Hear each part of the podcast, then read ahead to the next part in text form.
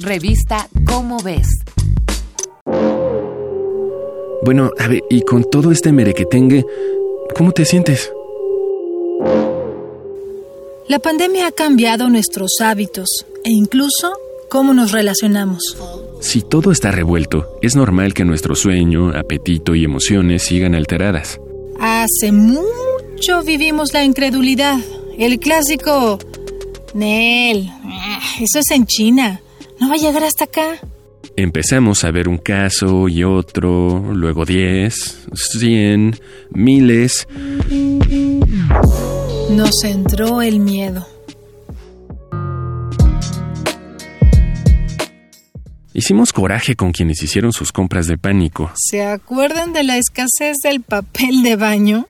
Hemos combatido las noticias falsas. Le hemos pedido amablemente a la persona de atrás o de al lado que conserve su sana distancia. Aguantamos a quienes se meten en las filas. Hemos evangelizado a quienes no se han cuidado y créanos. No es para menos andar tantito deschavetados.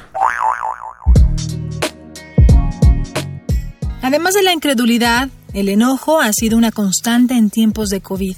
Es una alteración anímica natural en todas y todos, pero el no saber controlarla puede llevar a la violencia y eso nunca es buena opción.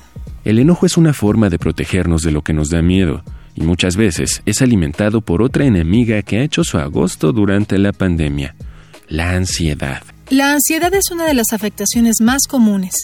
Es pensar que algo malo va a ocurrir y siempre esperas que eso suceda. Vivir así es doloroso y muy desgastante.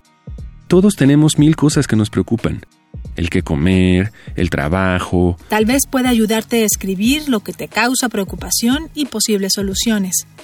Narrar o verbalizar un problema te puede brindar claridad para enfrentarlo. Estos meses hemos tenido días buenos y otros no tanto. Es normal extrañar los espacios cotidianos, a las personas que forman parte de nuestro entorno y a los seres que amamos. A veces no queremos levantarnos de la cama o no podemos parar de llorar. Es humano sentir. Pero si la desesperanza, la falta de interés y la tristeza continúan, es tiempo de pedir ayuda. Tal vez la pandemia ha traído más dolor y confusión a tu vida. No estás mal, ni loca o loco. Es valiente alzar la voz y externar tus sentimientos. Si sientes que nada tiene remedio o que nadie puede ayudarte, estás equivocado.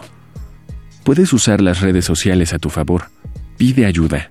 Siempre hay alguien dispuesto a acompañarte o profesionales de la salud al servicio de la comunidad. Si algo te roba la tranquilidad en esta nueva normalidad, háblalo. Cualquier preocupación es tratable y tiene solución.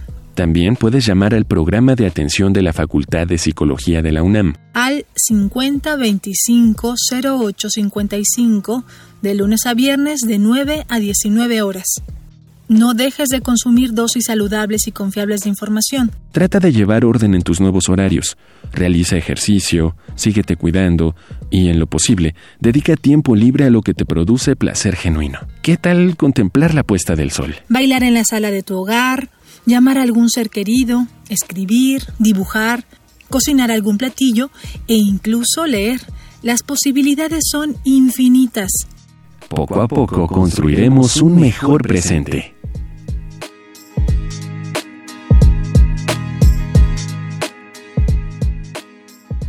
Esta fue una coproducción de Radio UNAM y la Dirección General de Divulgación de la Ciencia de la UNAM basada en el artículo Nuestras emociones en la pandemia de Eduardo Thomas Telles.